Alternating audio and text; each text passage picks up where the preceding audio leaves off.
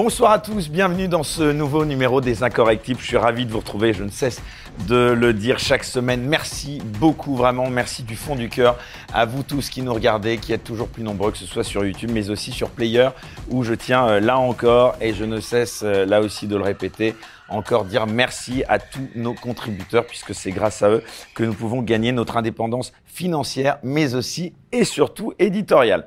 Alors, on entre tout de suite dans le vif du sujet avec notre invité cette semaine. Je suis vraiment euh, très heureux de la recevoir. C'est une première pour moi, en tout cas dans les incorrectibles. Mon invité est docteur en sciences politiques, ancien auditeur de l'IHEDN. Mon invité a enseigné la stratégie et l'éthique à l'école de guerre et à HEC.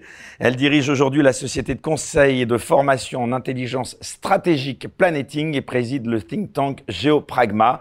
Mais surtout, mon invité a travaillé longtemps pour les services de l'État. Elle est géopolitologue. On est ravi de l'accueillir dans les incorrectibles. Caroline Galacteros, bonsoir. Bonsoir. Merci beaucoup d'avoir accepté euh, notre invitation. Euh, bon, on se connaît un tout petit peu pour vous avoir reçu il y a quelques semaines dans une autre émission que je présente également qui s'appelle Bistro Liberté, qui a d'ailleurs pulvérisé euh, les scores d'audience. Donc on est en tout cas ravis de vous recevoir puisque ici c'est un petit peu un autre exercice. On prend un peu plus de temps puis nous ne sommes que tous les tous deux. les deux. Donc euh, vraiment, voilà un entretien, je pense, qui va être comme à chaque fois euh, d'une grande qualité. Alors pour commencer, si vous le voulez bien, chère Caroline, euh, on va et c'est une tradition dans l'émission, eh bien parler un petit peu de vous puisque c'est votre première venue, je le disais, sur ce canapé orange. Et pour permettre à ceux qui nous regardent de mieux vous connaître, je vais donc vous poser des questions sur votre parcours.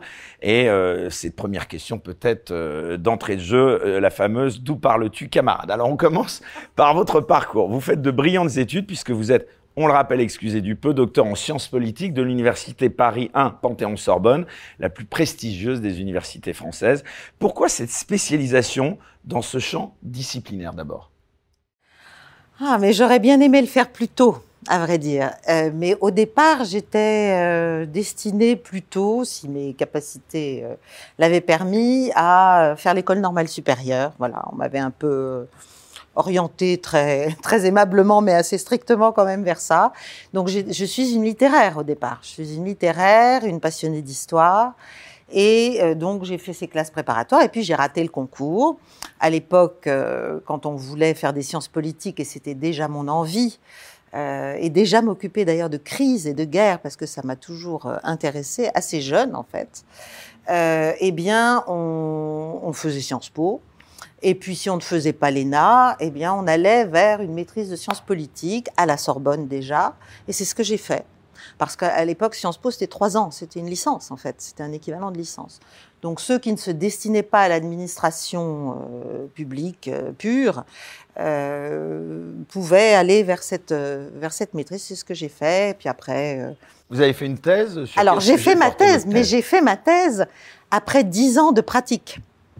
Donc, j'ai fait une thèse très peu académique, il faut bien le dire, euh, parce que je, ne suis pas profondément académique dans ma, dans ma manière de penser, et surtout dans cette matière tellement vivante, les relations internationales, les questions stratégiques, euh, la pratique euh, me semble euh, fondamentale. D'ailleurs, les professeurs qui m'intéressaient étaient ceux qui avaient quand même, qui savaient un peu de quoi ils parlaient au-delà des livres.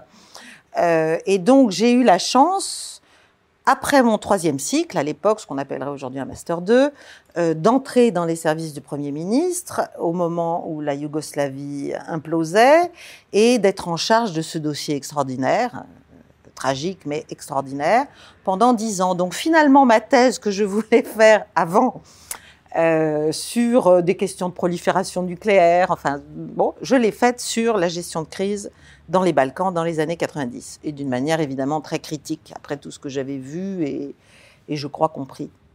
D'ailleurs, une petite digression. euh, quel est votre regard sur l'état de la recherche en France, surtout dans ce domaine? Euh, On entend parfois que le niveau s'est effondré, y compris à la Sorbonne. Ben, je pense, euh, oui, qu'on est, on est malheureusement, mais ça, c'est le, c'est le résultat d'une longue politique, finalement, de, de, de complaisance, de, baisse de niveau d'exigence. Et plus on baisse le niveau, moins, à mon avis, c'est démocratique, parce que finalement, on n'emmène pas les gens vers le meilleur, on leur explique que ça va pouvoir passer, ça va pouvoir aller, on va, bon, on va s'en sortir. Moyennant quoi, on a des cohortes d'étudiants euh, qui ne sont pas forcément employables, et qui font souvent des études euh, parce que ça les intéresse ou parce que ce qui est très bien. Mais euh, voilà, il y a, y, a, y a, un vrai problème, je pense, de l'université aujourd'hui. Après, est-ce qu'il faut évoluer vers un modèle anglo-saxon? Est-ce qu'il faut euh, rendre les choses payantes? Qui sont aujourd'hui les grands penseurs de la science politique? Est-ce qu'ils ne sont pas surtout américains? Ils sont américains, ils sont russes, ils sont britanniques, ils sont chinois. Ils ne sont pas français ils sont peu, euh, peu, oui, peu français. Oui, il y a aussi il y a quelques personnes qui, qui réfléchissent, qui sont professeurs d'université ou qui enseignent d'ailleurs dans les écoles de guerre, dans, dans, dans à Quidan ou, bon, euh, ou même à l'école de guerre. Aujourd'hui, euh, vous considérez comme une chercheuse, on peut dire non, ça Non, je ne cherche pas. Je, non, je recherche éventuellement. Je ne cherche pas. Je ne suis pas sûre d'avoir trouvé non plus. Mais mon parcours, c'est un parcours à la fois théorique et complètement pratique. Je me plais à dire, euh, même si c'est pas forcément très gratifiant, que je suis un peu un obélix en matière géopolitique, c'est-à-dire que on m'a trempée toute jeune euh, dans la matière première, dans, dans la réalité de l'analyse politico-militaire, euh, euh, avec tous les acteurs, avec la capacité de pouvoir les rencontrer, les voir. Donc j'ai été très, j'ai été vraiment versée tout de suite euh, dans une action euh, directe avec les acteurs d'un conflit, celui de l'époque, mais qui était un conflit extrêmement complexe déjà. Donc, euh, donc c'est ça que j'aime je, les idées pour les idées. Bon. Et c'est ça que j'aimerais faire d'ailleurs, c'est arriver à être utile, euh, justement par cette expérience qui est assez, euh, non pas unique, mais qui, qui, me semble vraiment très importante dans cette matière-là particulièrement. Enfin, euh, vous la partagez quand même cette expérience puisque vous êtes également enseignante et justement ça m'amène à vous poser une autre question, c'est celle sur euh, le niveau des élèves aujourd'hui. Qu'est-ce que vous en pensez? Alors, je ne, je n'enseigne plus depuis, ah. euh, oui, je n'enseigne plus depuis euh, 2013, 14 à vrai dire, euh, directement. Donc, mon, mon, mes dernières fonctions d'enseignante, c'était d'ailleurs avec des élèves euh, âgés entre guillemets, puisque c'était des officiers euh, de nos armées à l'école de guerre. Euh, donc, donc, je ne serais pas capable de donner un vrai un vrai verdict d'enseignant. Ce qui est clair, c'est que la culture générale Et a fondu. à l'ENS, euh, non, vous, vous n'enseignez plus, plus du tout. Plus, je l'ai fait. Je l'ai fait quand j'ai quitté les services de Premier ministre, en fait. Pendant les deux, trois ans, euh, j'ai été professeur invité à HEC et un petit peu à, à Normal Sup. Alors là, on avait évidemment des élèves de très haut niveau, surtout à Normal Sup, à vrai dire. Et d'ailleurs, à HEC, c'est drôle d'avoir été refusé, puis. Oui, ah bah oui, mais c'est comme ça. Et je faisais déjà un séminaire à l'époque qui s'appelait Regard croisé sur l'actualité internationale. Donc j'essayais déjà de montrer euh, les biais, les biais cognitifs, les biais euh, de valeur, euh, enfin de valeur avec des guillemets, euh, les biais moraux. Alors justement, un peu de pédagogie pour ceux qui nous regardent, parce que finalement, on n'en parle euh, jamais euh, en détail. Les sciences politiques, ça recouvre quoi exactement, Caroline Galacteros? Ah, Alors, on va dire, bah, d'abord, ça fait partie des sciences humaines. Euh, ça recouvre beaucoup de choses. Ça recouvre ça va la sociologie. À la géopolitique, oui, ça? mais c'est ça. Oui, oui, largement même. Mais enfin, vous avez. Euh, euh, vous avez tout ce qui est sociologie politique, vous avez tout ce qui est communication, vous avez la science politique pure, euh, les grands penseurs, les grandes idées, la théorie des idées politiques, euh, les questions maintenant électorales, plus, j'allais dire, euh, plus versées dans le système politique tel qu'on le vit, ou quand c'est comparé avec d'autres. Il y a des courants de pensée quand même. Il y a des courants de pensée. Euh, moi, je suis, euh, mais je suis pas sûre qu'on soit hyper nombreux dans mon courant. Euh, je suis une pragmatique revendiquée. Alors, on pourrait dire que c'est de la réelle politique, mais euh, ce qui me semble très important de comprendre, c'est que les pragmatiques ne sont pas des cyniques aujourd'hui dans le monde dans lequel nous vivons, dans les conflits qui, qui sont sous nos yeux, auxquels nous participons peu ou prou. Euh, précisément, ce sont les biais, ce sont les, ce sont, c'est tout le, tout le décorum moral, mais qui a commencé dans les années 90 avec les droits de l'homme, avec toute cette espèce d'élan qui était euh, a priori vertueux et louable, mais qui a servi à masquer des stratégies de puissance et d'influence extrêmement, euh, euh, extrêmement prosaïques. Et alors que, si vous voulez, on sait, si vous regardez tous les conflits qu'il y a eu depuis 30 ans, et notamment ceux dans lesquels nous avons été engagés, nous, Français, Européens et Américains, on va dire le bloc occidental, nous avons fait la preuve qu'on parle énormément des droits de l'homme et de la morale et on fait les choses avec la responsabilité de protéger, avec le droit d'ingérence.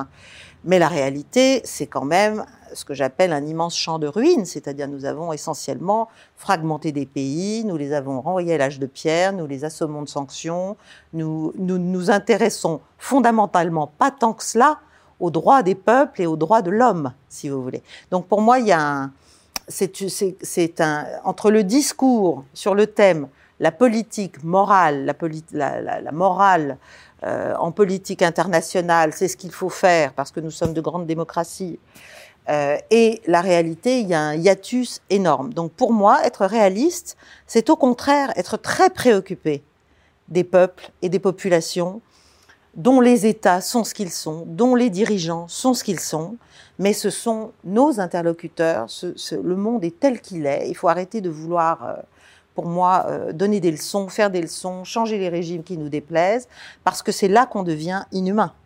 Juste pardon de vous poser cette question, mais c'est quoi exactement la différence entre science politique et géopolitique? Ah bah la, géo, bah la, géopolitique, c'est une, c'est une, j'allais dire, c'est une sous-partie en même temps. C'est, tellement énorme. La géopolitique, c'est l'appréhension euh, du monde sous l'angle de ses rapports de puissance, des nécessités géographiques, des nécessités politiques, euh, des alliances, des contre-alliances, des nécessités économiques et énergétiques aussi, parce que dans la géopolitique, évidemment, une part euh, très très importante sur laquelle on ne met pas assez l'accent d'ailleurs, parce que c'est là que se trouve le prosaïsme des choses, est consacré à tout ce qui est de l'ordre de l'énergie. Tout ce qui est de l'ordre de l'énergie. Si vous regardez la Syrie, si vous regardez la Libye, si vous regardez l'Irak, euh, si vous regardez la Russie, naturellement, les questions énergétiques sont pour une part considérable à l'origine de décisions d'intervention ou de, ou d'affirmation ou de manière de considérer ces États et de décider de leur sort dans la mesure où on le peut. Voilà. Donc c'est la géopolitique, c'est passionnant. Pour moi, c'est le c'est la, la, la matière, pour moi, reine. C'est, la matière qui permet de comprendre le monde dans lequel nous sommes, de se situer, de se souvenir qu'on est un grand pays, de, d'essayer euh, de le rester ou de le redevenir dans les domaines où on a perdu. Et là, pardon encore, euh, pardonnez-moi de vous reposer cette question, mais la formation justement française en matière de géopolitique et d'intelligence internationale, comme on dit, elle est de bon niveau encore aujourd'hui? Oh, il y, a, des endroits où, euh, oui, il y, a des, y a des professeurs et des analystes qui sont bons, mais nous, on a un problème, si vous voulez, c'est-à-dire qu'on est, notre système universitaire est extrêmement euh, basé sur la théorie. Il n'y a pas de praticiens. Il y a très peu de praticiens. Quand vous allez faire vos études, euh, quoi qu'on pense des États-Unis, aux États-Unis, à Columbia ou ailleurs, à Saxe ou bon, vous avez euh, des grands diplomates qui viennent vous donner des cours, qui viennent sans arrêt vous faire des conférences, qui viennent, euh, qui, qui, qui, vous mettent déjà dans le bain de la pratique. C'est très peu le cas. C'est très peu le cas parce que parce que le système n'est pas fait comme ça parce que le système, malheureusement, n'est pas fait comme ça. Donc ça donne. Peut-être parce qu'il n'y a pas beaucoup de diplomates qui ont envie de venir donner des conférences en Peut-être euh, parce qu'il y a cette paupérisation qui est claire, qu'il faudrait. Euh, il faut pouvoir aussi inviter des professeurs étrangers de haut niveau. Il faut pouvoir. C'est un, c'est un mélange. C'est un. Il faut, il faut croiser les regards justement. Donc il faut avoir des gens qui ne pensent pas du tout comme nous, qui, qui viennent, qui donnent des conférences, qui discutent avec les élèves. Bon, tout ça, ça se paie ça se paie, c'est évident. Et d'ailleurs, c'est pour ça aussi que beaucoup, enfin, un certain nombre de nos chercheurs brillants euh, sont attirés euh, par d'autres universités et vont à l'étranger euh, essayer d'enseigner, de vivre de leur, de leur savoir, de leur, de leur science. Alors, avant de parler de ce conflit, bien sûr, euh, qui, vous l'avez euh, remarqué, euh, sera l'essentiel de notre deuxième partie, en Ukraine, bien sûr, de ce conflit, j'aimerais encore rester sur votre parcours. vous avez été également auditrice à l'IHEDN. On voit souvent cette mention dans les CV de nombreux spécialistes de géopolitique. Qu'est-ce que cela recouvre? Ah, l'IHEDN, c'est une belle... C'est un bel objet. L'Institut des hautes études de défense nationale. C'est une idée, évidemment, du général, euh, qui, euh, qui, alors, l'objet, c'est de mélanger euh, la fine fleur de nos armées, des quatre armées, enfin, terre, air, mer et gendarmerie. Donc, en gros, des colonels pleins qui ont autour de 40 et quelques années, qui sont destinés à changer un peu de niveau dans leurs responsabilités et à passer euh, dans le politico-militaire. Donc, il faut qu'ils sortent un peu de leur, euh, de leur capacité opérationnelle, technique, leur spécialité strictement militaire, pour euh, prendre, pour, pour, euh, élargir leur regard. Donc, on les met, on les confronte, on les, enfin, pas, on les confronte pas d'ailleurs, on les, on les allie avec euh, ce qu'on pourrait appeler une photographie de la société civile française. C'est-à-dire une soixantaine. À mon époque, ça a été changé, l'IHEDN a été pas mal réformé depuis une dizaine d'années. Mais enfin, quand même, l'idée, même s'il y a maintenant des sous-sections. Reste la même. Oui, l'idée, c'est la même. C'est que ces militaires vont passer un an à raison quand même d'un jour et demi ou deux par semaine, à raison de voyages, à raison de dîners, à raison de visites, à raison de conférences, à raison de séminaires, à raison de travaux communs, avec, euh, avec une soixantaine de civils. Alors vous avez tout. Vous avez euh, normalement dans une bonne promotion, à mon époque, on avait, sauf les années électorales, on avait un sénateur, on avait un député, on avait euh, un ou deux espions, on avait des gens de la communication, on avait un avocat, on avait un médecin, on avait un prêtre, on avait quelques chefs d'entreprise du domaine de l'armement, bien sûr, de notre petit complexe militaro-industriel. On avait des journalistes, ah. mais si, mais bien sûr, bien sûr, non, non, bien sûr, bien sûr. On a, en gros, voilà, et tout ça se mélange. Donc, du côté des civils, c'est extrêmement précieux parce que nous avons un programme de visite fabuleux. Donc, on, on, leur, on nous on fait comprendre aux civils. Moi, j'étais un animal déjà hybride parce que j'avais travaillé dans un organisme enfin, civilo-militaire. Mais les civils purs, euh, ils viennent se frotter vraiment au système français, à la fois industriel et opérationnel, ils découvrent comment ça marche, ils découvrent comment marchent les armées, ils, euh, ils vont sur le porte-avions, ils vont dans un sous-marin, ils vont voir des bases, euh, ils discutent. Euh, si vous voulez, c'est, c'est extrêmement riche et c'est extrêmement utile parce que l'idée globale derrière, c'est non seulement cette acclimatation croisée, mais c'est l'esprit de défense. C'est-à-dire de pouvoir, après, dans ses responsabilités, soit civiles, soit militaires, mais du côté des civils, c'est clair, avoir cet arrière-fond de compréhension de ce qu'est la France sur ce plan-là, puisque nous avons quand même, euh, c'est une part importante de notre appareil d'État et aussi de notre capacité de projection de nos intérêts. Donc c'est merveilleux. L'IHEDN, on se fait de très bons amis, on apprend beaucoup de choses. Il y a beaucoup de gens d'ailleurs qui font évoluer leur carrière en en sortant parce que ça leur ouvre euh, des pistes, des envies, des idées, des, des possibilités.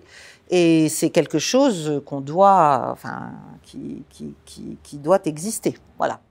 Et puis, on a oublié de le préciser, euh, avant cela, vous aviez longtemps travaillé dans les services du Premier ministre, au secrétariat général de la Défense et de la Sécurité nationale, le SGDSN. Euh, pourquoi avoir choisi cette option? Quel est le rôle de cette institution? Alors d'abord, pourquoi avoir choisi? Je n'ai pas choisi, c'était un concours de circonstances euh, fabuleux. Je suis tombée au bon moment, au bon endroit. Euh, j'ai eu beaucoup de chance. J'ai eu vraiment beaucoup de chance. Et j'ai eu ce poste euh, très jeune. Enfin, j'ai remplacé quelqu'un qui avait juste 20 ans de plus que moi. Quoi. Donc voilà, après il s'est agi de le garder parce qu'au départ c'était une sorte d'intérim, mais qui a duré 10 ans. donc bah, c'est la phase Obélix, c'est ce que je dis. C'est-à-dire que j'ai passé dix ans à suivre ce conflit dans toutes ses dimensions. C'est-à-dire, euh, le SGDN, c'est un, à mon époque, c'était un énorme organisme. Aujourd'hui, il a été redimensionné. Enfin, il a beaucoup maigri en 1995. Il a été euh, passé de 700 à 200 personnes. Et puis après, évidemment, il a regrossi un petit peu et il a pris des fonctions aujourd'hui très interministérielles. À mon époque, il y avait une énorme, euh, une, très importante direction de l'évaluation stratégique, euh, donc de l'analyse en fait des crises, des conflits. Mais il travaillait sur plein d'autres choses, bien sûr sur les questions de renseignement, sur les questions de transfert sensible, sur les autorisations d'exportation de, de, de, matériel de guerre, sur la protection du secret d'État, sur, enfin bon, voilà, c'était une, une, grande administration au service du Premier ministre, puisque le Premier ministre, dans notre Constitution, est responsable de la défense nationale. Voilà. Donc il est responsable de son organisation. Vous étiez habilité secret défense, j'imagine? Plus que ça. plus que ça, bah oui, forcément. Parce que le SGDN avait cet avantage extraordinaire, euh, c'est que nous avions toutes les sources, puisque nous étions euh, Premier ministre. Donc nous avions euh, tout le renseignement, tout, le, tout, tout ce qui est de l'ordre diplomatique aussi. Donc c'était une richesse extraordinaire d'analyse possible. Et puis ensuite, on avait la possibilité, bien sûr, et le devoir même, de partir un peu au contact de nos zones de responsabilité. Voilà, donc c'était extrêmement fécond. Et en termes de prospective euh, géopolitique, la France, elle est quand même plutôt euh, bien outillée alors? Je pense qu'elle l'est. La question, c'est l'état d'esprit. La question, c'est les auto-limitations qu'on se met. La question, c'est les options euh, stratégiques globales qui sont prises, notamment vis-à-vis -vis de l'Union européenne, ce que j'appelle moi la défausse européenne, c'est-à-dire que euh, on, considère a priori euh, qu'on est trop petit pour euh, être uniquement centré sur nous et être à l'intérieur de l'Europe en tant qu'une puissance importante. On explique que l'Europe, c'est le bon format, c'est le bon niveau, et que donc il s'agit de transférer discrètement mais sûrement, finalement, un certain nombre de décisions, soit qu'on n'ose plus prendre, soit qu'on ne veut plus prendre. Et pourquoi vous avez quitté le SGDN euh, j'ai quitté le j'ai quitté le SGDN. Alors d'abord, j'avais un statut de contractuel, donc qui nécessairement, même si à l'époque c'était beaucoup plus, euh, euh, comment dirais-je, souple qu'aujourd'hui, il y a un moment où soit on est, comment dirais-je, titularisé, soit on s'en va. Et puis surtout, j'ai fait mes, mes, mes, deux enfants, donc j'avais des, voilà, un peu coup sur coup, et j'ai fait ma thèse, troisième bébé, dans la foulée. Et j'ai fait tout ça en très très peu de temps. Euh, et donc après, voilà, mon mari m'a demandé de m'arrêter. Il y a, d'autres bébés puisque vous dirigez aujourd'hui un cabinet de conseil privé et de formation en intelligence stratégique. Alors, c'est quoi vos activités aujourd'hui là Alors, mes activités pour l'instant, je suis en train de les, d'essayer de, les redévelopper parce que justement, j'ai ce, ce, petit, cette petite structure qui est assez ancienne euh, je l'ai fait très peu travailler pendant de, nombreuses années. Je travaillais essentiellement pour les clients de mon mari.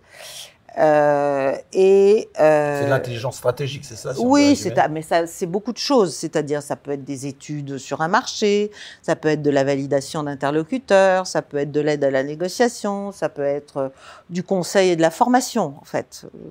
voilà. Donc, ça peut être des cadres dirigeants qui ont besoin de comprendre une zone, ça peut être, euh, ça peut être plein de choses.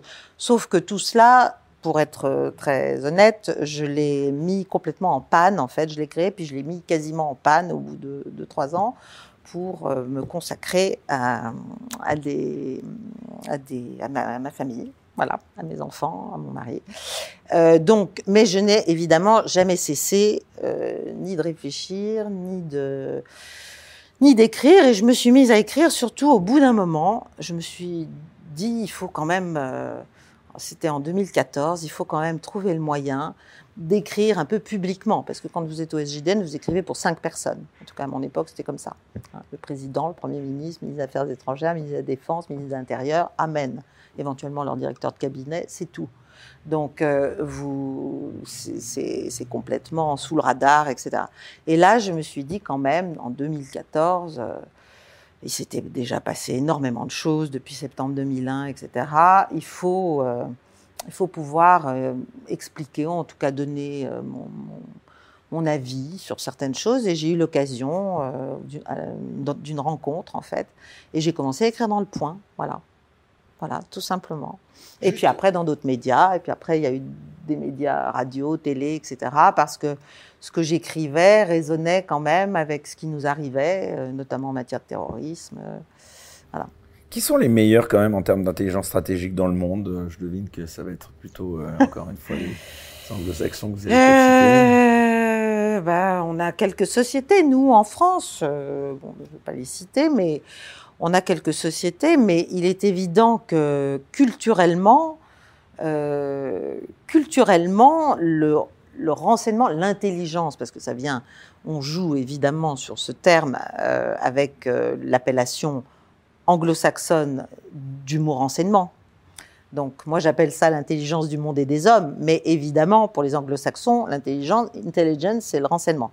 Donc l'intelligence stratégique, bah, c'est la connaissance étendue au-delà euh, des strictes euh, euh, informations ou renseignements portant sur des concurrents ou des adversaires ou des alliés d'ailleurs.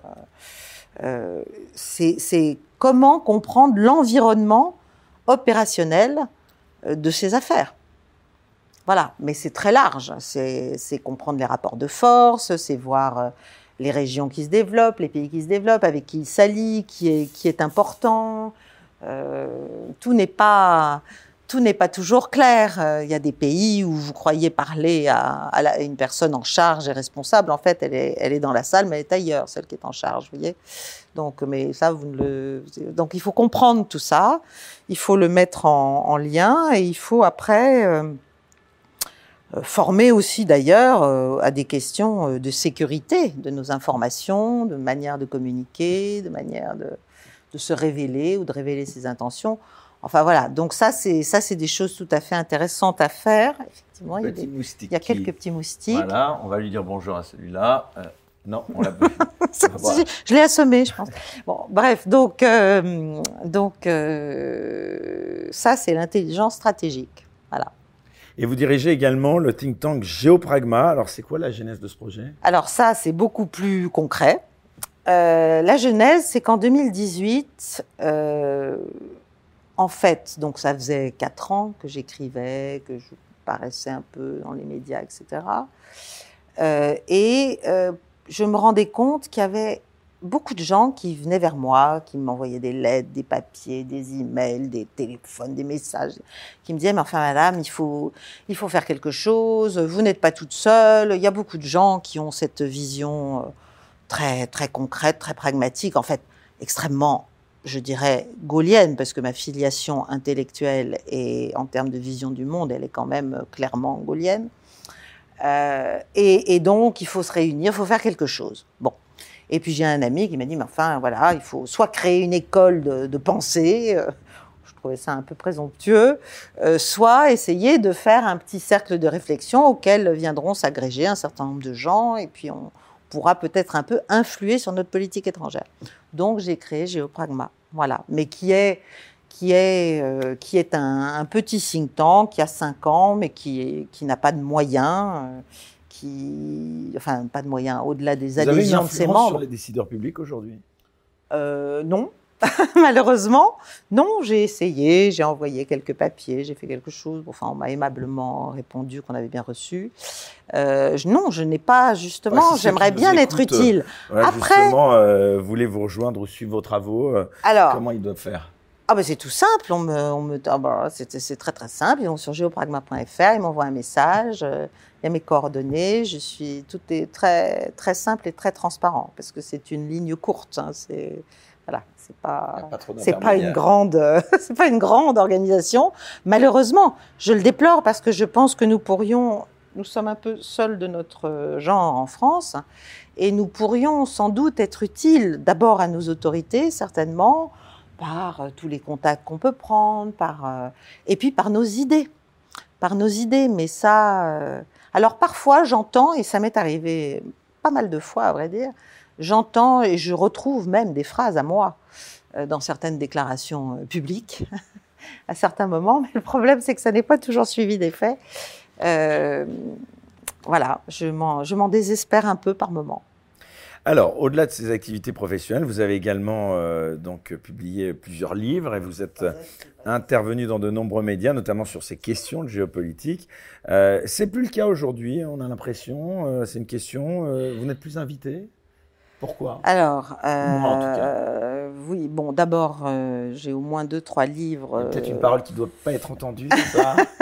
Alors, voilà, d'abord, il y a des choses que je dois faire que je n'ai pas pu faire pour d'autres raisons.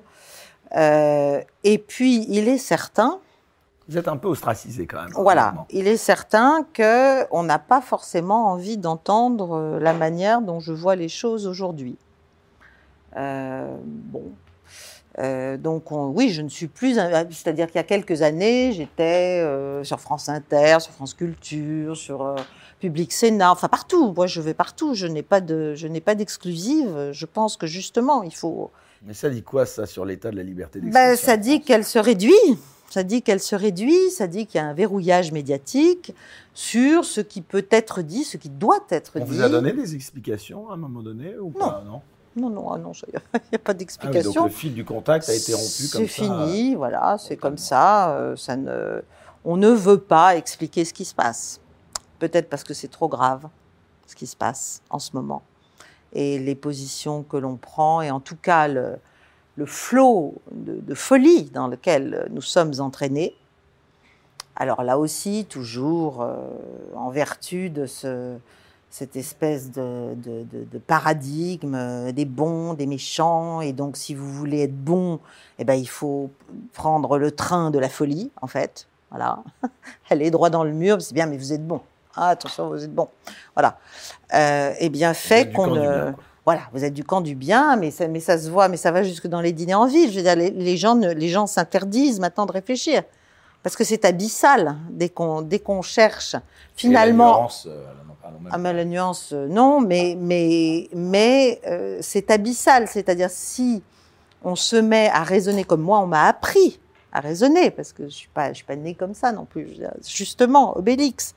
Euh, Obélix, on lui a appris à prendre une situation, à, réunir toutes les informations, à ne pas se, à se mettre à la place des autres, de tous les autres, à essayer de comprendre pourquoi ils font ce qu'ils font, d'où ça vient, comment, quels sont leurs motifs, quels sont voilà, et à ne pas leur euh, juste projeter nos, nos, nos, interprétations en permanence sur eux. Euh, et donc, on m'a appris ça. Donc, moi, je continue à faire ça. Je ne sais pas faire autrement. Je ne suis pas une idéologue, je suis l'inverse d'une idéologue. Je suis l'inverse d'une euh, dogmatique. Je, c'est ce que j'appelle le pragmatisme. Donc, euh, et, et, je pense que ça ne peut que nous desservir d'être comme ça. Que nous desservir. Donc il faut retrouver un peu de raison, reprendre la situation, un peu d'humilité, un peu de doute, oser revenir sur des choses qu'on a mal faites, parce que sinon c'est le train de l'enfer.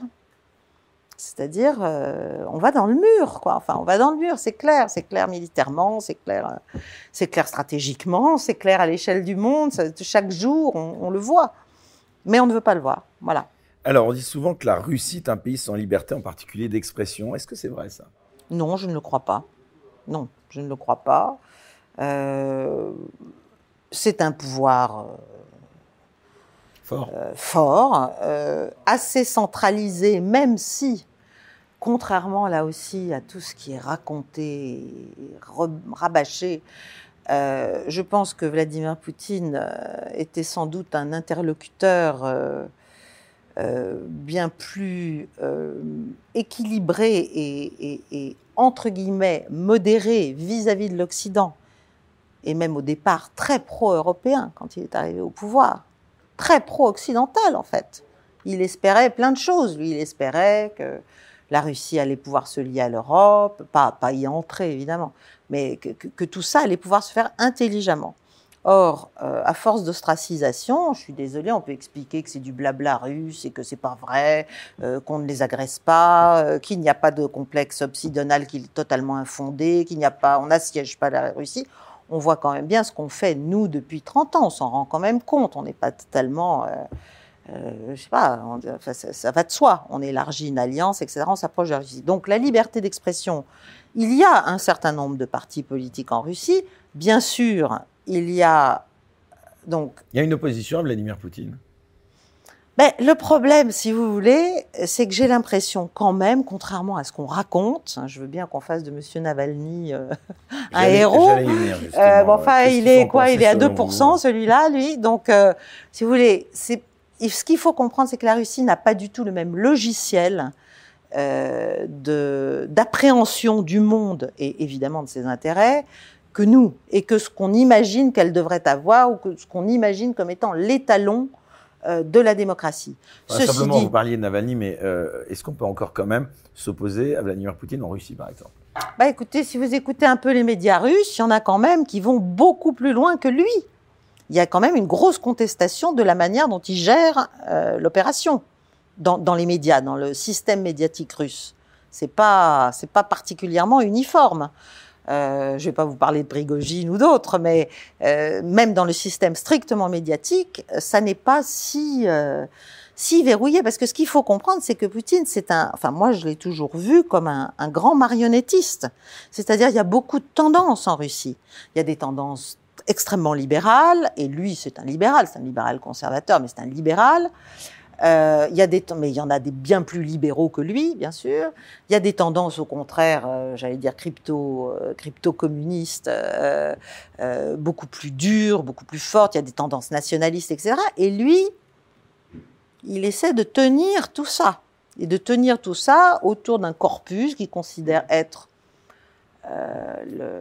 l'avenir souhaitable ou oui l'avenir souhaitable de son pays et de ce point de vue-là, il a quand même un niveau de, popularité. Je suis désolée, on n'oblige pas les gens à, répondre. Et ce sont souvent des instituts de sondage, d'ailleurs, euh, euh, qui ne sont pas du tout euh, proches du Kremlin, etc., qui sortent des, des, chiffres où on est quand même autour de 80%.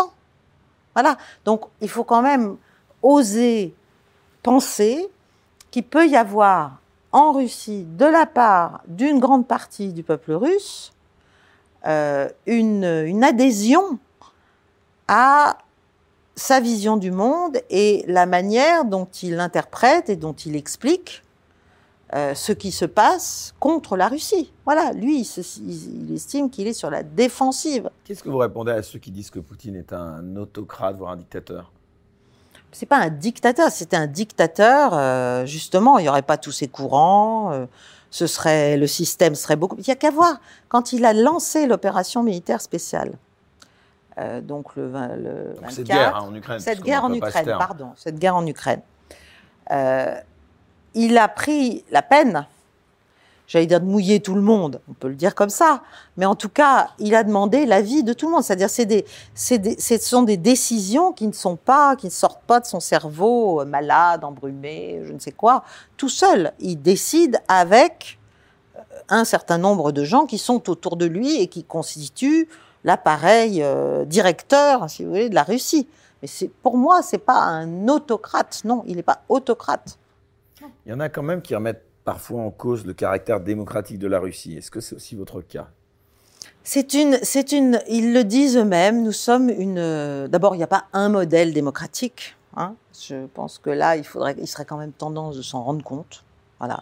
C'est-à-dire, c'est pas nous en Occident qui détenons euh, le euh, pas le patient zéro, mais le là, le là euh, universel sur ce qui doit être, ce qui ne doit pas être, etc. C'est absolument ridicule. Nous avons, nous, développé, et d'ailleurs pendant des siècles, ça nous a pris des siècles. La démocratie russe, elle a, elle date de quoi? 89, 90, 91, elle a 30 ans, 35 ans, ok? Donc, il n'y a pas eu une goutte de sang, hein, il n'y a pas eu une goutte de sang. Je suis désolée, il n'y a pas eu une goutte de sang. Voilà. Euh, quand, euh, quand l'URSS a implosé, euh, ça, ça s'est passé. Ça s'est passé. Après, les Russes ne sont pas les Français, les Russes ne sont pas les Américains, les Russes ne sont pas les Chinois. il y a peut-être eu quelques gouttes de poison, hein. pardonnez-moi. Oui, oui, bon, vous savez, oui. Mais, oui. À l'étranger, bon, ça c'était pas en interne, mais bon, oui, mais moi, je suis pas là pour justifier ce que fait ou pas l'État russe, si vous voulez. Ça, à vrai dire, euh, ça m'intéresse pas. Nous, chaque, chaque État a ses méthodes pour, euh, pour arrêter les gens euh, qu'il a envie d'arrêter. Hein. Et personne ne fait exception à cela. Ça s'appelle la raison d'État. Voilà. et puis après, il est vrai que dans le cas russe, il y a des luttes très, très, très, très importantes euh, entre divers services. Enfin, c'est assez compliqué. Donc, vous avez aussi des opérations. Tout ne tout n'est pas justement. C'est là que c'est pas un autocrate ou un dictateur, euh, ni un fou dangereux. C'est un, un, un, homme, à mon avis, extrêmement rationnel, extrêmement raisonnable et extrêmement dans la retenue. Le problème, c'est qu'on est en train de tout faire pour que cette retenue, qui explique le rythme extrêmement lent de cette opération. Vous allez choquer en disant cela parce que beaucoup de gens vont être surpris de dire de Poutine qu'il est dans la retenue. Vous, confirmez ces propos enfin, vous... Bah, écoutez, euh, si la Russie avait voulu envahir l'Ukraine, conquérir l'Ukraine, détruire le peuple ukrainien, ce serait fait. Hein? Ça fait 15 mois, 15 mois que hein, voilà, ils se tiennent à leurs objectifs, ils essaient de faire le moins de victimes civiles, ce qui n'est pas le cas côté ukrainien, parce que les Ukrainiens, ils bombardent euh, les zones civiles, hein, même quand il n'y a pas euh, d'implantation militaire ou d'emprise militaire à l'intérieur. Euh, c'est des, des méthodes totalement différentes. Simplement, on ne le dit pas. C'est tout. Parce qu'on a décrété que la Russie avait voulu envahir l'Ukraine. Envahir l'Ukraine, ce qui, à mon avis, n'est pas le cas. La Russie a voulu faire en sorte que l'Ukraine redevienne un territoire tampon. Voilà, tampon sécuritaire et qu'elle n'entre pas dans l'OTAN. C'est ça le sujet quand même. Ensuite, elle est allée au secours de ces populations qui sont quand même sous les bombes et sous les obus depuis 2014, dans le Donbass, donc des populations russophones. Et enfin, euh, elle considère effectivement que le pouvoir actuel ukrainien euh, ben, est, un, succès d'année du précédent, qui est lui-même le produit d'un coup d'État. Bon, ben, tout le monde le sait. C'est quand même pas un scoop. Alors, est-ce que c'était bien d'envahir, d'entrer en Ukraine avec des forces mais on envahit, déjà, on n'envahit pas l'Ukraine avec 100 000 hommes. Hein. Les, forces russes étaient incapables d'envahir l'Ukraine. Ils ont dimensionné une, petite opération. Et ils ont attendu des négociations, ils ont mené des négociations très très vite après le début de la SMO, de l'opération militaire spéciale, euh, qui étaient vraiment sur le point d'aboutir. C'est nous qui avons remis le, gaz. Hein. C'est quand même nous qui avons remis le gaz. Et les services secrets ukrainiens qui ont quand même euh, assassiné deux des leurs, qui étaient deux des négociateurs, qui avaient des résultats. Voilà, bon. Donc, euh, et puis là-dessus, on a déclaré. on n'en a pas beaucoup parlé. Mais on n'en parle pas. On ne parle de rien. Vous savez, c'est comme les false flags, c'est comme Butcha, c'est comme. Il y en a toute la journée des choses comme ça. Toute la journée. Donc, si vous vous donnez la peine d'avoir les informations, et moi, c'est ce que je fais, alors pas auprès d'amis, d'espions russes, de je ne sais quoi. Je vais tout bêtement, euh, et n'importe qui peut le faire, hein, y compris, y compris dans notre état-major de votre parcours euh, ce, petit, cette petite rumeur donc de votre accointance avec ce régime. Oui, oui bien euh, sûr. Vous répondez quoi à tous ceux qui disent que vous êtes Je dis que c'est infamant. Je dis que c'est infamant. Je dis que je suis absolument. Vous je démentez totalement, voilà. Bah évidemment. Enfin, je, non, mais c'est bien de le dire. Enfin, je suis jamais de la vie. Je veux dire, moi, jamais de la vie. Moi, dans mon dans mon dans mon cœur, dans mon esprit, dans ma tête, dans mes toutes mes actions, c'est quand même la France qui est là. Donc je travaille pour personne d'autre que pour la France de mon minuscule petit endroit. Voilà. Et personne ne me demande malheureusement rien en France. Bon, ça c'est plutôt aux Français de se poser trois questions. Voilà. Euh, quant à être euh, à la solde de je ne sais qui, mais moi je leur demande plutôt pour qui ils travaillent tous ces gens. Parce que moi j'en ai un tout petit peu assez euh, de cette espèce de, j'appelle ça l'inversion victimaire, c'est valable partout, hein, pas seulement dans ces affaires-là, c'est valable dans les relations humaines aussi. Cette capacité à dire ah mais voilà pour déstabiliser quelqu'un, pour le décrédibiliser parce qu'il gêne, pour le discréditer. Voilà, on lui prête des trucs. Ah, bah, mais, allez-y, mais, mais, mais montrez-moi des preuves. Faites quelque chose, c'est bien gentil la médisance. Mais et vous, que faites-vous? Parce que moi, si je m'intéressais à certains d'entre eux, et c'est pas si compliqué. Euh, là, on peut dire que quand même, il y a beaucoup à redire sur beaucoup de gens qui se mêlent euh, quand on voit avec qui ils travaillent, d'où ils viennent, quels sont les séjours qu'ils ont faits, où ils les ont faits, quels sont leurs contrats d'études. Bon, euh, on voit là, les tweets de BHL. Voilà, l'ingérence. Ah, bah, BHL, il a une fortune personnelle, c'est un autre sujet. Voilà, bon, voilà.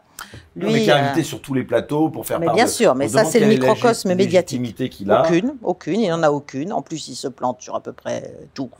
Donc, euh, mais il se plantait déjà dans les, dans les Balkans dans les années 90 euh, où il se cachait sous les tables. Se planter, c'est une chose, mais avec des conséquences quand même. Oui, bien sûr, bah, parce qu'on parce qu'on l'écoute, parce que derrière il y a des mouvements puissants, parce qu'il n'est qu'un il n'est qu'une qu'un qu'un pion, qu'un porte-parole, qu'un. Mais bon, moi, ça, ne m'intéresse pas, si vous voulez. je, ne me vois aucune. de la même façon qu'on laissait penser que vous étiez un agent du Kremlin et vous l'avez parfaitement démenti, en tout cas, beaucoup de personnes peuvent être suspectées souvent d'être des affiliés à la CIA, en tout cas des agents euh, atlantistes. Et finalement, c'est plus, là aussi, c'est un sujet un peu plus sensible, plus délicat, mais euh, bon. Mais personne n'en parle parce que même quand c'est le cas, on considère que cette ingérence-là, elle est acceptable. Elle est acceptable parce que nous sommes dans une osmose, n'est-ce pas? Bon, moi je considère que toutes les ingérences sont inacceptables. Et s'il y a dans le système médiatique, politique, euh, économique, euh, des gens qui travaillent pour un autre État que pour la France, euh, moi je suis pour les pour les mettre en tôle. Hein. je suis désolée. Bon, ça c'est ça c'est de l'intelligence avec l'ennemi ou en tout cas avec une puissance extérieure. Même si là on n'a pas d'ennemi, nous ne sommes pas, paraît-il, en guerre contre la Russie. Donc on n'a pas d'ennemi. Donc déjà. C'est assez surprenant d'ailleurs. On cesse de le répéter, mais en ah, même bah temps, on n'arrête pas de Enfin, on ah ben quand oui, même géants, comme ah on dit. on, envoie des armes en permanence, mais on ne fait pas la guerre. Ah mais mais ça c'est très subtil, mais ça c'est comme les États-Unis et Taïwan. Vous, les États-Unis reconnaissent que Taïwan fait partie de la Chine, mais néanmoins toute la sainte journée, il y a de la provocation. Hein, on, essaie de faire en sorte de faire euh, de faire naître le conflit et de le nourrir. Un petit mot sur euh, la propagande. On parle souvent de la propagande russe. Est-ce qu'elle est euh, aussi caricaturale que la propagande occidentale veut le faire croire? La propagande russe, euh, je suis pas sûr qu'elle soit si caricaturale que ça. Euh... à l'inverse, j'aimerais peut-être vous demander ce que vous pensez de la propagande occidentale, peut-être. Bah, vous jusqu'à moi, je dirais que les Russes, propagande de guerre Non, enfin, moi, les Russes, ils me font penser aux Serbes. Si vous voulez tout savoir, que j'ai quand même euh, bien, bien connu.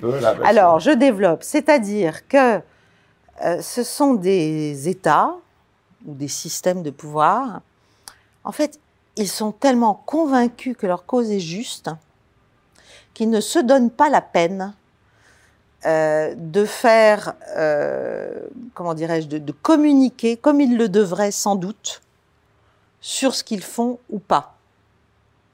Si vous voulez. Nous, on a une propagande en Occident qui est une propagande qui s'attache aux perceptions, c'est-à-dire on cherche à, à créer et à nourrir des perceptions complètement euh, des trucs complètement déconnectés de ce qui se passe ou pas. C'est-à-dire c'est plus de la désinformation. Vous ne tordez pas l'information. Vous vous racontez autre chose, faites autre chose. Vous, euh, bon. euh, les Russes, ils sont sur les effets de la propagande. C'est-à-dire, euh, c'est beaucoup plus subtil d'une certaine manière. C'est beaucoup plus subtil. C'est-à-dire quels effets ça va pouvoir avoir sur entre guillemets des populations cibles euh, par rapport à leurs objectifs de guerre. Nous, on invente une histoire. Nous, c'est Boucle d'or et les trois ours, quoi. On fait, on fait un truc euh, qui, n'a rien à voir. Et si vous regardez, alors il y a aux États-Unis, c'est ça qui est intéressant. Je reviens aux sources. Il faut s'intéresser au sujet. On ne peut pas juste demander à l'état-major ukrainien euh, ce qui se passe sur le terrain. Enfin, c'est pas sérieux. ça n'est pas sérieux. Donc, moi, on m'a appris à chercher euh, qui a des informations, qui connaît, sans, sans, je, ne m'intéresse même pas aux Russes, je n'écoute même pas un expert russe. Euh, en revanche, il y a des Anglais et des Américains qui, eux, se donnent la peine tous les jours de vous expliquer par le menu ce qui s'est passé. Et il se trouve, comme par hasard, que quand, de temps en temps, euh, même la BBC d'ailleurs, même euh, quelques, quelques journaux ou quelques chaînes euh, américaines sortent, osent dire un truc énorme, genre les pertes ukrainiennes, bon, ou un général ose le dire, américain. eh bien, en fait, ça correspond exactement à ce qu'on peut écouter tous les soirs si on s'en donne la peine. Mais ça prend du temps. Moi, ça me prend des heures par jour. Ça me prend des heures par jour. Voilà. Euh, donc on peut s'informer. La réalité, la vérité existe. Simplement ici, elle n'a juste pas droit de citer. On a créé un, c'est guignol quoi. On a, on, a créé un, théâtre de marionnettes. Euh, vous avez les anciens euh, espions à la petite semaine, Jean Girnov. Alors lui, il est, il est, là, il est revendiqué, il est content. Enfin, c'est un sous-fifre du KGB. non vous avez les. À la poésie. voilà, vous avez les, les, les les espèces de passionnariats, euh, alors là, pour le coup, dûment rétribués, euh, pour, euh, pour dire je ne sais quoi, enfin, c'est d'un niveau. Pour moi, on méprise les Français, on méprise notre intelligence et on veut juste nous faire admettre que le train que nous avons pris, ce train en folie qui n'a plus de, qui n'a plus de pilote, qui n'a plus de conducteur, c'est le bon train. Voilà et que même si euh, ça nous cause des problèmes, même si on peut plus se chauffer, même si on, ne peut plus euh, tellement faire son marché, même si, même si, même si, même si notre euh, notre économie va quand même très très mal. Alors c'est pas dû qu'à la guerre, mais enfin il y, y, a un effet boomerang évident et les perspectives surtout sont sombres. Eh bien tout cela c'est. Au départ c'était celle de Russie qu'on devait mettre à genoux. Ah, oui. Et on a plutôt l'impression que c'est l'inverse. On n'a rien mis à genoux du tout on a, à mon avis. Ah si, nous, on s'est mis à genoux tout seul. Nous, oui, mais on a, on a, euh, en fait, on a appuyé, on a, on a appuyé sur une gâchette en croyant taper la Russie, et on a juste libéré un champ de force et d'initiative qui était déjà en germe. Hein. Tout ça ne date pas de février dernier. Moi, j'en parle, la bascule du monde. D'imagination aussi, euh, d'alternative. Mais de créativité. Enfin, est-ce que l'on sait euh, Ces sanctions, oui. Que, alors, oui. Pour les contourner. Pour les contourner, mais, mais plus que ça. C'est-à-dire pour créer vraiment ce monde alternatif qui est l'autre partie, mais qui est infiniment plus nombreuse que, que nous en Occident, et qui va être maintenant le nouveau cœur, le nouveau centre. Alors, quel est ce monde justement? Ah ben, C'est ce monde, c'est celui qui agrège tous ceux qui ne supportent plus les leçons. En fait. La Chine, la Russie. Les BRICS, donc euh, Chine, Inde, Russie, euh, euh, Afrique du Sud. Qu'est-ce que j'ai oublié encore Il y en a, il y en a un que j'ai oublié. Non, faut qu'on si, si, si, il y en a un autre. Bah, Brésil, voilà. et puis, il y a une vingtaine de petits candidats quand même, enfin petits, très très gros, euh, qui viennent s'agréger. Et puis vous avez d'autres organisations dont on ne parle jamais non plus, l'organisation de coopération de Shanghai, la communauté économique eurasiatique, qui est juste le pendant de la communauté européenne, vers laquelle personne ne veut aller, ah non, parce que c'est les méchants. Mais c'est suicidaire, en fait, on est suicidaire. Pour moi, on est géopolitiquement suicidaire. Voilà. Et on va le sentir passer ça va, on va le sentir passer. Alors, Caroline Galacteros. Et quand, et quand pardonnez-moi, euh, quand euh, aujourd'hui je lisais que notre président euh, demande au président sud-africain d'être là à la réunion des BRICS, alors pourquoi le fait-il? Est-ce qu'il le fait de sa propre initiative? Est-ce qu'il le fait pour noyer ce truc? Est-ce qu'il le fait? Est-ce qu'on va lui répondre gentiment de bon, enfin c'est pas si simple. Euh, on voit bien que de temps en temps, on a peut-être une petite, euh, on se dit peut-être, il y a peut-être quelqu'un à l'Élysée qui se dit, euh, mais est-ce qu'on n'est pas en train juste de, se couper du monde? Je parle même pas de l'Afrique, je parle enfin, tout. Quand vous voyez qu'aujourd'hui ou hier, la Chine a invité Mahmoud Abbas, leader de l'autorité palestinienne, à Pékin pour discuter de la paix après avoir été, après avoir euh, euh, mis en scène et, produit l'accord euh, saoudo-iranien, donc dont personne n'aurait pu imaginer. Ah, voilà. Enfin, donc il se passe des choses très très importantes dans le monde à l'occasion de cette guerre, grâce ou à cause de cette guerre. Alors justement, Caroline Galacteros, même si on le voit, on l'a déjà un peu fait, on va parler euh, pour cette seconde euh, partie de l'émission, euh, si vous le voulez bien, du sujet donc qui occupe bien sûr toujours une place centrale dans l'actualité. Je pense évidemment à cette guerre en Ukraine très précisément. Tout d'abord, est-ce que vous attendiez en février 2022 à être encore en train de parler de cette guerre aujourd'hui là sur cette banquette orange au milieu de l'année 2023 Oui. Ah. Bah, bah, à partir du moment où c'est parti, c'est parti. vous attendiez à ce que ça dure aussi longtemps ben, si vous voulez, à partir du moment.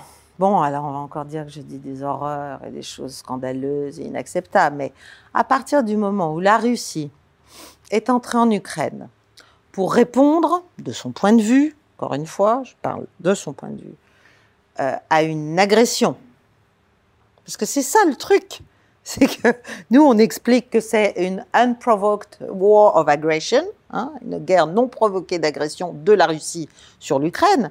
Les Russes, ils pensent exactement l'inverse. Hein. C'est-à-dire qu'ils ne pouvaient pas faire autrement que de faire quelque chose. Sinon, l'Ukraine devenait un territoire de l'OTAN avec des missiles qui touchaient Moscou en 4 minutes. Bon, c'est assez... Euh, voilà, ça, se discute assez peu, à vrai dire, euh, comme, euh, comme sujet. Bon, mais évidemment, ça n'est pas ce qu'on explique. Nous, on explique qu'il y a la porte ouverte, que n'importe qui peut rentrer. C'est l'auberge espagnole, l'OTAN, c'est formidable. Bon, les principes de la sécurité européenne, on s'assoit dessus. L'indivisibilité de la sécurité européenne, on s'assoit dessus. Bon, mais à partir du moment où tout ça, si vous voulez, il y a eu, en fait, il y a, eu une phase, mais c'est comme dans beaucoup de situations. Euh, il y a un moment, au tout début, où beaucoup de choses sont encore possibles. Et c'est pour ça d'ailleurs que ces négociations avaient pu débuter à Minsk, puis euh, à Antalya.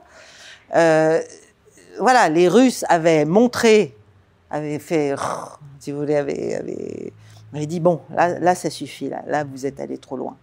Euh, et en plus, il faut savoir que le 24 février, ça faisait déjà huit jours que les armées ukrainiennes étaient repassées à l'offensive massivement sur le Donbass.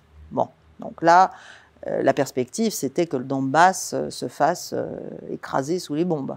Hein.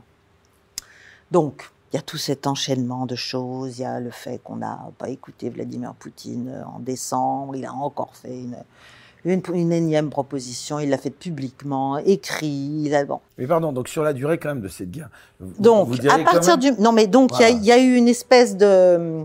Comment on peut, on peut appeler ça une, une petite bulle de potentiel de paix où on pouvait encore rattraper les choses, j'allais dire rattraper les chevaux de chaque côté.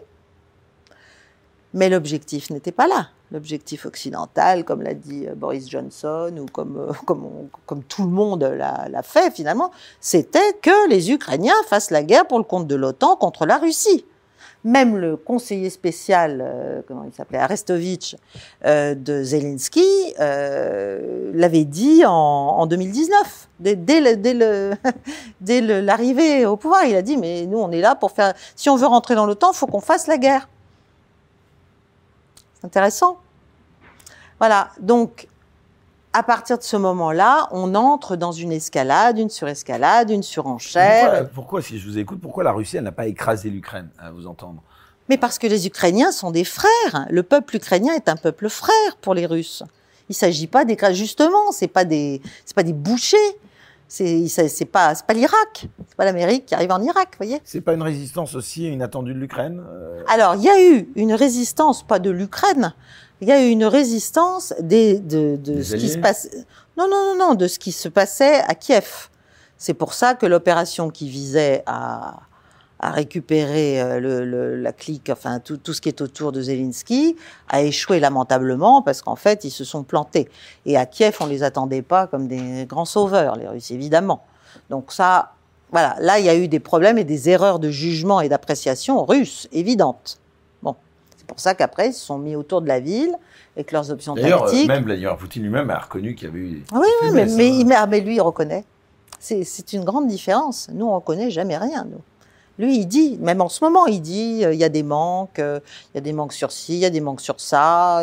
au début de l'opération, les généraux n'étaient pas les bons. Euh, il, il, dit tout un tas de choses, en fait, extrêmement critiques sur son propre, sur son propre système, finalement.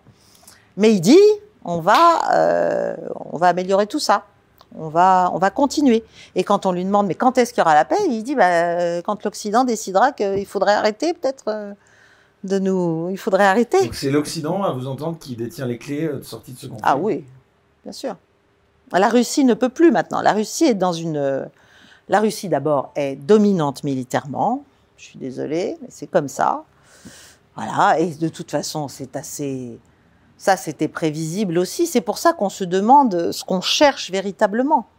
Est-ce qu'on s'imagine qu'à un moment donné, on va lasser le peuple russe? Est-ce qu'on va arriver à faire un, à, dégommer euh, Vladimir Poutine, euh, la population, on va se rebeller, etc., etc. C'est un échec total. Donc, qu'est-ce qu'on fait? On continue, on continue. Mais vous avez vu combien de centaines d'Ukrainiens meurent tous les jours? À quoi ça sert? Donc c'est là que je dis le réalisme, c'est de l'humanisme. Voilà. Et le cynisme consiste à dire non, non, on continue. Les Ukrainiens doivent être en bonne position pour négocier, donc euh, il faut qu'ils aient on des gains. Beaucoup en ce moment de la contre-offensive ukrainienne. Vous pensez qu'elle peut alors, aboutir cette contre-offensive Alors, soyons clairs, la contre-offensive à ce stade, bon, ça ne fait que 15 jours que c'est officiellement en route. Euh, à ce stade, euh, bah, ça se passe quand même très très très très mal pour les Ukrainiens. Je veux dire, ils ont pris trois villages, ils sont en train de se les faire reprendre, parce que ce qui, il se passe en ce moment ce qui s'est passé à Bakhmut et ce qui s'est passé à Kherson d'ailleurs aussi, c'est-à-dire euh, surtout à Kherson, c'est-à-dire que les Russes, quand ils sentent, ils n'ont pas du tout la même manière de faire la guerre, si vous voulez parce qu'ils n'ont pas les mêmes atouts non plus. Les Russes ont une artillerie infinie, euh, ils ont des hommes, ils ont beaucoup plus d'hommes que les Ukrainiens. Donc c'est un baroud d'honneur pour moi, mais c'est un baroud d'honneur d'une cruauté terrifiante pour les populations qui sont envoyées dans, ce, gouffre de mort, en fait. On les envoie à la mort pour pouvoir dire, bah regardez, on a vraiment fait ce qu'on pouvait là. On a vraiment fait ce qu'on pouvait et maintenant, Poutine voulait envahir l'Ukraine on l'a arrêté là. Parce que qu'est-ce qui se passe en ce moment C'est quoi le rapport de force aujourd'hui sur le terrain? Je vous interromps là-dessus. C'est quoi? Parce qu'on n'a pas de chiffres. Difficile à dire. Euh, on parle de 500 000 Russes euh, versus 150, euh, 200. Mais c'est surtout, il n'y a pas assez de munitions. Il y a pas, ils peuvent pas tenir le rythme de l'artillerie russe. Ils peuvent pas le tenir. Donc qu'est-ce qu'ils font? Ils envoient des hommes on envoie des hommes pour essayer de voir où sont, comment les Russes vont réagir. C'est ça la guerre. Comment, où sont leurs, euh, leurs points d'appui, où sont leurs, euh, leurs véhicules, où sont ci, où sont ça. Mais dès qu'ils sont là, les autres. Donc c'est terrible. la Russie. Ont encore les moyens d'une guerre qui s'enlise. Euh, ah oui, je pense, oui. Mais elle va pas. Euh, oui, elle s'enlise, euh, elle s'enlise jusqu'à ce qu'il n'y ait plus d'Ukrainiens. Ou alors, euh, alors, vous me direz, il y a des fous dingues aux États-Unis en ce moment qui sont en train de dire bon bah, faut mettre des. L'humiliation est trop grande. C'est une humiliation terrible pour les États-Unis, quand même. Pour l'OTAN peut-être, pour la France, pour l'Allemagne, mais pour l'Amérique, c'est quand même. Voilà. Donc, il y a même des gens aujourd'hui qui disent ah ben écoutez, il n'y a qu'une chose à faire, c'est d'y aller, quoi mettre des boots on the ground, comme on dit, euh, américains, une fois qu'on aura utilisé les Polonais, les autres qui sont déjà assez nombreux sur le terrain, pour, euh, pour, remplacer, pour, euh, pour remplacer tous ces Ukrainiens morts. mais ce qu'il faut comprendre, c'est qu'aujourd'hui, enfin depuis, on est en juin, depuis 7-8 mois, les Russes font des lignes défensives ils creusent des tranchées, ils mettent des obstacles, il y en a plusieurs, tout le, tout le long du front. Et puis, il y a ce qu'on appelle la zone de sécurité qui est après toutes ces lignes. Les Ukrainiens n'arrivent même pas à atteindre la première ligne défensive. Ils se font piler, quoi. Donc c'est horrible. C'est totalement inutile. C'est la sécurité en Europe qui est en cause. Qu'est-ce qu'on attend? Il faut parler de paix. Voilà. Et il faut éviter de se dire que parce qu'on parle de paix, on est humilié. Non, on est allé trop loin. On est allé beaucoup trop loin. Il faut le reconnaître. Il faut trouver un artifice, et je suis certaine que la Russie sera assez intelligente pour nous laisser trouver des artifices euh, pour sauver la face, on va dire, pour euh, euh, trouver les moyens de reneutraliser l'Ukraine. Pourquoi justement est-ce qu'on refuse, selon vous, de voir la part de responsabilité de l'Ukraine et peut-être plus largement de l'Occident dans ce conflit? Bah, parce que ça voudrait dire que le bien était le mal. C'est pas possible, ça. C'est une nouvelle, euh, nouvelle pirouette trop douloureuse. Rappelez-nous encore une fois, pour vous, euh, euh, ceux qui sont à l'origine de ce conflit. Alors, qui est à l'origine de ce conflit? Ah ben moi, pour moi, l'OTAN est à l'origine de ce conflit, mais depuis des décennies, si vous voulez nous n'avons pas laissé. C'est pas la Russie qui est impérialiste et qui essaie de prendre l'Europe là. C'est l'OTAN et l'Amérique qui s'approchent des frontières de la Russie depuis la fin des années 90. Donc ça fait quand même euh, très longtemps la première euh, vague d'élargissement, euh, c'est 99 je crois.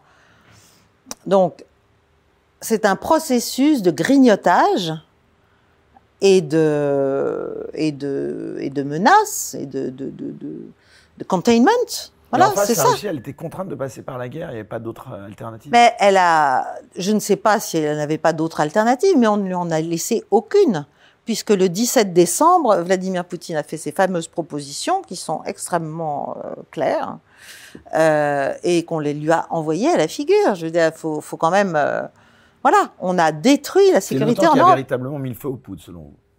Mais l'OTAN n'attendait que cela, puisque ça fait des années qu'on prépare les forces ukrainiennes. On a même un ancien président de la République qui a osé le dire.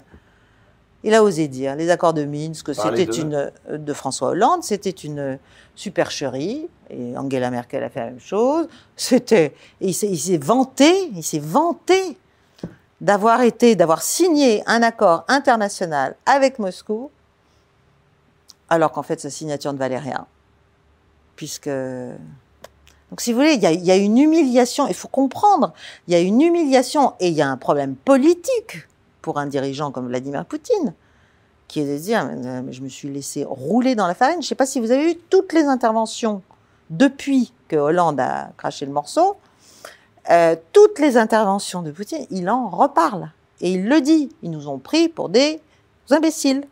Voilà.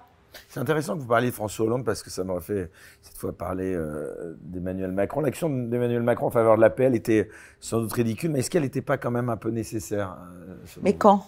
En faveur Bah, de la paix, c'est-à-dire Bah, depuis le début de ce conflit, il a tenté quand même des, des, des conciliations. Il est allé voir, on s'en souvient, Vladimir Poutine. Bon, on se souvient qu'il était mis à distance euh, euh, à la table des, de- du, du Kremlin. Mais bon, il y a quand même eu des choses qui ont été tentées, non? Oui, oui, tout à fait, c'est vrai. ça quand même? Ah mais absolument, mais moi, vous savez, je Qu'est-ce suis... qui a manqué pour Moi, préserver si la paix demain, selon vous? si demain Emmanuel Macron me, télé- me faisait téléphoner et me disait êtes- on a besoin de vous, vous il faut faire à- quelque chose, voilà. il faut il faut trouver des moyens, il faut il accepteriez faut de- de- il faut trouver une plateforme de négociation des initiatives, bah évidemment, évidemment, enfin c'est évident, voilà. Donc euh, quel que soit le, Et le qu'est-ce que pouvoir. vous lui diriez Tiens, par exemple, voilà, je suis Emmanuel Macron, je vous appelle. Bonjour euh, Caroline Galateros, ma chère Caroline. Alors, dites-moi, qu'est-ce qu'il faut faire pour sortir de ce conflit, là, maintenant, aujourd'hui? Vous lui diriez quoi? Il faut mettre en pratique ce qu'il a su fort bien dire. Il ne faut pas humilier la Russie. Or, la Russie, maintenant, elle a pris le mort aux dents. Militairement, il n'y a pas photo. L'Ukraine ne fait pas le poids. L'Ukraine est une victime. Le peuple ukrainien est une victime et l'Ukraine est un instrument. Et ce qu'il faut aujourd'hui, c'est proposer des euh, tout un. Il faut, il faut refondre. Pour moi, il faut insérer la négociation sur la paix en Ukraine dans la refonte de la sécurité en Europe. C'est-à-dire, il faut repartir de ce problème parce qu'il est, il est là le problème. hein. Mais il y avait vraiment un Donc- risque de survie pour la Russie? Ah bah je sais pas, moi, on vous met des missiles là et puis on vous explique qu'en 4 minutes, ils, tapent Moscou. C'est fini, il n'y a plus de Moscou. Vous faites quoi? Vous faites quoi? Ça fait depuis 2007, il l'explique Poutine. Et les plus grands experts américains le regrette- disent. Il ne regrette pas d'être entré en guerre, euh, selon vous Mais euh, je pense qu'en fait, euh, le choix, c'était de ne rien faire et de laisser le Donbass euh, devenir une mare de sang. Voilà. Et ça, politiquement, c'était la fin pour lui. Ou de prendre le risque d'un affrontement et de tout ce qui va avec. qu'il y avait un risque qu'il soit déchu, ou mais qu'il vous vous rendez soit compte contesté hein. dans son pays. Non mais, on non, mais il n'y a pas que des peuples qui se fichent complètement de leurs concitoyens. Je veux dire, il y a, en Russie, euh, en Russie, ça compte. C'est un, c'est un peuple extrêmement euh, patriote. Voilà. Ça veut Il pas est dire. contesté dans son pays, comme on entend souvent, aussi par euh, peut-être sa frange la plus nationaliste. euh, Alors, il est contesté pour être trop gentil, pour être trop, ce que j'appelle modéré et en retenue. C'est-à-dire qu'il y en a beaucoup qui disent, mais attendez, ces on aurait dû régler. Non, mais on aurait dû régler la question. Là, maintenant, il faut changer de vitesse, quoi. Lui, il reste euh, très slow, très, très slow. Son opinion est très favorable, son opinion publique est très favorable à la guerre. selon Je pense qu'en tout cas, les sondages, j'en sais rien. Je suis pas, je suis pas là-bas. euh, bon, Euh, les, les sondages que l'on voit sont des sondages d'énorme popularité. Alors, on va nous expliquer que tout ça est faux. Tout ça. Très bien, mais euh, la réalité, c'est qu'on fait pas la guerre tout seul. Hein. On fait pas la guerre contre son peuple. On fait pas la guerre euh, euh, éternellement euh, contre ses états-majors. On fait pas la guerre. euh, bon. Donc, ce n'est pas vrai. Mais j'étais en train de vous dire autre chose d'important. Ah oui, mon coup de fil avec le président. Oui. Donc, il faut faire un pas de côté. Il faut que la France se serve de sa position singulière, c'est-à-dire membre du Conseil, membre permanent du Conseil de sécurité, puissance nucléaire, pour rebâtir, pour, faire le pas de côté vis-à-vis de l'OTAN et des États-Unis. Pas on est anti-américain, on est anti-OTAN. C'est pas le sujet, c'est des trucs d'enfants, tout ça. Il faut dire, voilà, nous, nous proposons une initiative de paix sérieuse, sérieuse. Ça veut dire quoi? Ça veut dire qu'elle va se passer, malheureusement pour l'Ukraine, elle va se passer sur les termes euh, concrets, sur le rapport de force militaire tel qu'il est. Mais plus on attend, plus ce rapport de force va être au désavantage de l'Ukraine. C'est pour ça qu'il faut, faut pas attendre encore deux ans. Il y aura plus d'Ukraine. Il y en a déjà plus, quasiment plus. Donc, il faut arrêter, arrêter là. Il faut reneutraliser et, ad vitam aeternam euh, l'Ukraine. C'est-à-dire, euh, il n'y aura pas d'Ukraine dans l'OTAN. Voilà, il n'y aura pas d'Ukraine dans l'OTAN. Ah, mon Dieu, quelle horreur. Il n'y aura pas d'Ukraine dans l'OTAN. À quoi ça sert? Finalement, à quoi ça sert tout ça? Il y a une Ukraine en Europe, est-ce qu'il y en aura une? Alors, en ce moment, il y a évidemment des initiatives pour faire en sorte que l'Ukraine puisse bénéficier des, garanties de sécurité que donne le statut OTAN, pays OTAN, euh, sans en être. Puisque de toute façon, l'Ukraine est en guerre, donc à moins de changer complètement la charte de l'Atlantique Nord, euh, un pays en guerre ne peut pas entrer dans l'OTAN. Bon, donc comment faire? On pourrait la faire rentrer en fast track euh, dans l'Europe. Mais là, il y en a quand même un certain nombre. Il y a un certain nombre d'États européens qui disent oula, oula, oula. D'abord, il va falloir tout reconstruire. C'est encore nous qui allons payer, hein, alors que tous les assets, euh, tous les actifs euh, un peu qui ont encore un peu de valeur, sont déjà en train de passer dans les dans les bras américains. Donc déjà, bon, voilà, mauvaise affaire entre guillemets. Euh, mais il y a effectivement des tractations. Mais le, le, le point cardinal d'une paix, c'est de reneutraliser, de refaire de l'Ukraine une zone tampon. Et c'est ça qui va la sauver. C'est ça qui est terrible. C'est là qu'on se dit, ce pouvoir ukrainien joue contre son peuple. Parce que euh, une fois qu'ils auront encore envoyé 100 ou 200 000 euh, types se faire euh, tuer, l'état-major russe ou, le pouvoir russe, je sais plus qui là, vient de dire que depuis le 4 juin, ils ont déjà perdu 7 ou 8 000 hommes. je veux dire, ça va, c'est dramatique ce qui se passe humainement. Donc nous, qui sommes des grandes démocraties, n'est-ce pas Et je vous parle même pas des nationalistes autour de Zelensky et, de, et des ukro-nazis, etc. Tout ça, c'est pas non plus totalement, ce sont pas des fantasmes, ce sont des gens, ce sont des, dizaines et des milliers de gens hein, qui l'entourent et qui sont plus radicaux que lui d'ailleurs à certains égards. C'est aussi d'eux qu'il a peur s'il négocie. Donc il faut faire en sorte que pour l'Ukraine, il y ait une sortie honorable sur la base de ce qui reste.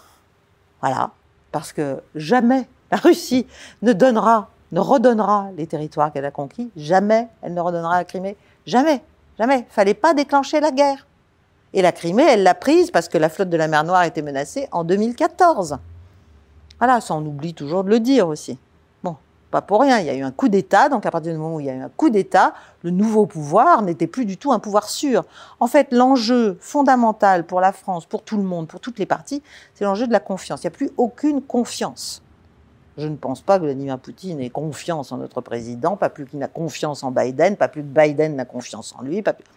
Donc il faut restaurer ça et restaurer ça sur une base pragmatique, c'est-à-dire comment est-ce qu'on arrête le bain de sang. C'était une erreur.